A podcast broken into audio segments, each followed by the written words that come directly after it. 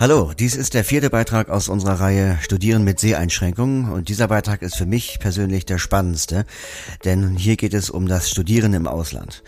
Ich selbst habe zwar nicht im Ausland studiert, aber habe dort gelebt und gearbeitet und ähm, das hat mir einen unglaublichen Kick gegeben. Es war eine Wahnsinnserfahrung und äh, ich konnte bei dem Vortrag von Lisa Schmidt, den wir gleich hören werden, äh, richtig äh, mitfühlen und, und, und äh, bestätigen, was sie da sagt. Ähm, also ich würde wirklich allen empfehlen, wenn irgend möglich, so eine Erfahrung äh, zu machen. Aber das wirft natürlich erstmal eine Menge Fragen auf. Wo geht man überhaupt hin? Wie findet man da eine Wohnung? Wer bezahlt das? Wo beantragt man das?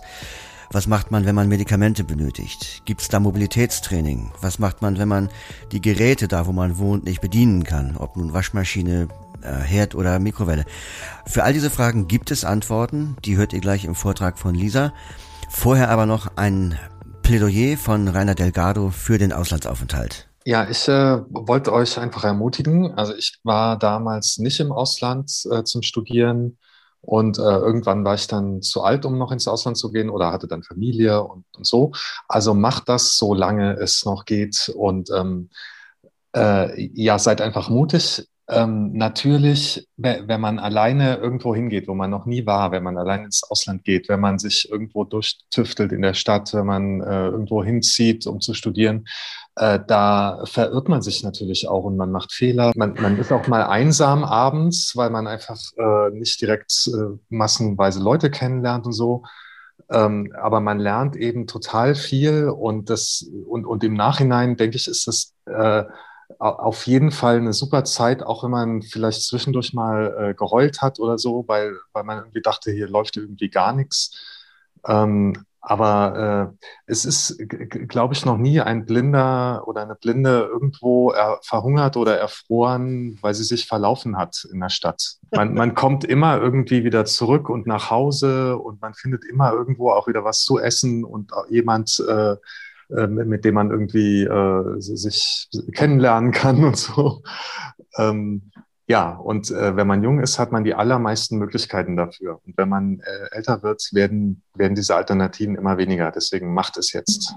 Ja, da schließe ich mich voll und ganz an und übergebe das Wort an Lisa Schmidt.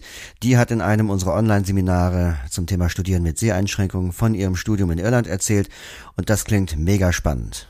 Irland war am Anfang es war im Grunde ein Traum von mir. Ich habe immer gesagt, ich möchte mal ins Ausland gehen, wenn ich studiere. 2014 waren wir dann in Dublin und habe ich gesagt, da möchte ich hin, da möchte ich gerne hin. Und dann haben wir angefangen oder ich habe angefangen 2016 das zu planen.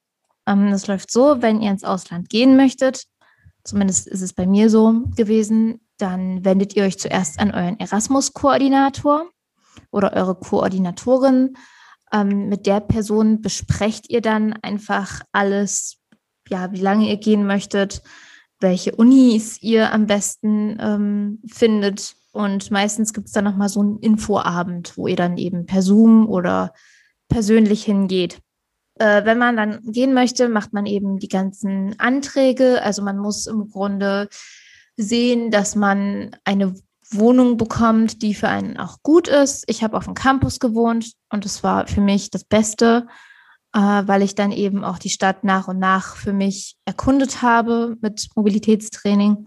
Genau, also man guckt eben, wenn man auf dem Campus wohnt, sucht man sich noch zwei, drei Wohnungen als Vergleich und guckt, wie teuer ist es auf dem Campus zu wohnen und wie viel kostet es eine Wohnung zu beziehen. Und de, diese Differenz, also das, was teurer ist, der Punkt, wo eben der Campus teurer ist als die Wohnung, ähm, das übernimmt der Deutsche Akademische Austauschdienst. Also die zahlen dir nur den Mehraufwand. Und mit denen macht man dann diese ganzen ähm, Verträge, also erstmal mit eurem International Office an der Uni und dann wenden die sich gemeinsam mit euch an den DAAD. So war das zumindest bei mir. Ich musste eine Auslandskrankenversicherung abschließen und ich musste auch ähm, dafür sorgen, dass, falls ich über die Wupper gehe, meine Leiche nach Hause überführt wird. Das ist recht morbide, aber ansonsten hätte die Uni Maynooth mich nicht genommen. Ähm, wenn du ins Krankenhaus musst, also ich musste ein Glück nie, ähm, aber Freunde von mir schon, das geht eigentlich ganz gut. Ähm, das Gesundheitssystem in Irland finde ich ist natürlich nicht so gut wie das hier, was ein Grund ist, weshalb ich nicht dort wohnen möchte. Ähm, ich musste, muss auch Medikamente nehmen und spritzen. Das habe ich mir vorher in Deutschland alles geholt mit ganz vielen Rezepten und habe das dann mit nach Irland genommen, weil ich einfach keinen Bock hatte, dort zum Facharzt zu gehen. Aber ansonsten, wenn du zum Arzt musst, also das, wir hatten halt auf dem Campus eine Schwester und die hätte einen dann weitergeschickt. Ich habe mir mal einen Termin machen wollen, ähm, aber das hat mega lang gedauert. Ich meine, es würde schon gehen, aber es ist halt ja ein bisschen stressig. Ähm, ich habe auf dem Campus gewohnt in Maynooth in der Nähe von Dublin. Also ich konnte quasi mit dem Bus reinfahren nach Dublin, wenn ich irgendwas brauchte oder wenn ich einfach in Pub wollte, obwohl wir auch coole Pubs hatten. ähm, Genau, und dort habe ich eben äh, mit vier anderen Mädels zusammen gewohnt. Wir waren fünf verschiedene Nationalitäten. Ähm, ich hatte ein Bad im Zimmer, das war mir ganz wichtig. Das Mob-Training wurde finanziert bzw. gestellt vom NCBI, also vom National Council of the Blind in Ireland. Da hatte ich eine Mob-Trainerin, die einmal in der Woche kam und mit mir geübt hat. Ansonsten habe ich eben auch noch von meinen ganzen Assistenzen Wege beigebracht bekommen, vor allem in der Uni.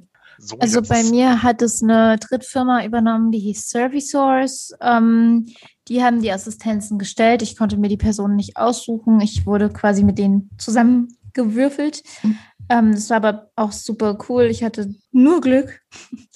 Erst hat es das Sozialamt mit übernommen hier in Hessen und als dafür nicht mehr genug Geld war, hat es dann ähm, meine Uni noch aus einem gewissen Topf bezahlt. Und ich glaube, der DAAD hatte seine Hände auch noch mit im Spiel. Also das wurde dann am Ende bei mir ein ganz schönes Kuddelmuddel, weil ich doch am Ende noch mehr brauchte, ähm, als ich am Anfang beantragt hatte, weil man kann es nicht so gut einschätzen. Beantragt erstmal mehr, das ist einfacher und ihr könnt es einfacher wieder rückgängig machen, als wenn ja. ihr zu wenig beantragt und dann da steht und denkt, oh, ich hätte doch mehr gebraucht.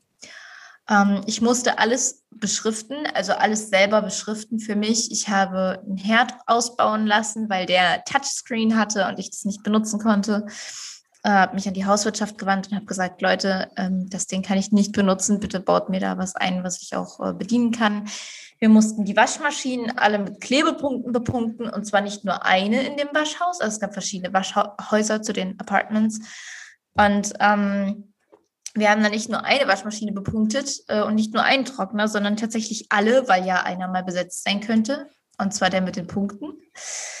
Ähm, wir haben ganz viel gemacht, was normalerweise für mich hier in Deutschland selbstverständlich gewesen wäre. Wir hatten zwar, oder ich hatte zwar eine ähm, Schwerbehindertenvertretung, aber es ist eben doch nochmal ganz anders als in Deutschland. Ich meine, die Leute sind super bemüht und super lieb, aber es kommt eben tatsächlich nicht so oft vor, dass jemand mit einer Sehbehinderung oder eben Blindheit, so wie in meinem Fall, ich sehe gar nichts mehr, ins Ausland möchte.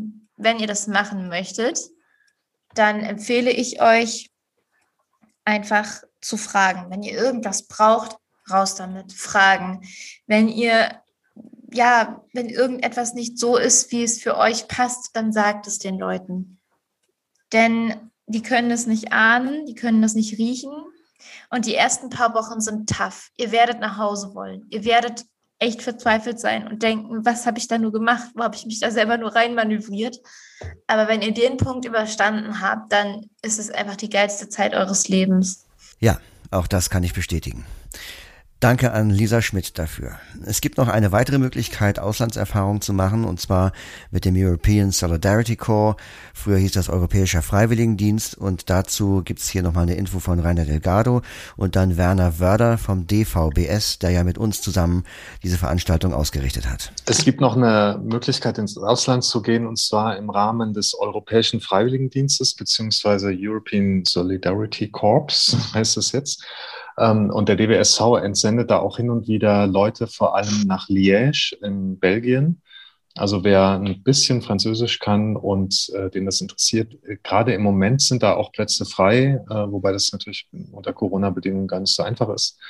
Aber ähm, das, da werden jedes Jahr Plätze angeboten und äh, wen das interessiert, der kann sich bei uns melden, beim DBSV. Der das DVBS war's. hat ein ICC-Programm, da gibt es dieses Jahr leider nur was online aber das geht auch quer durch Europa und wer da interessiert ist, kann sich gern bei uns melden.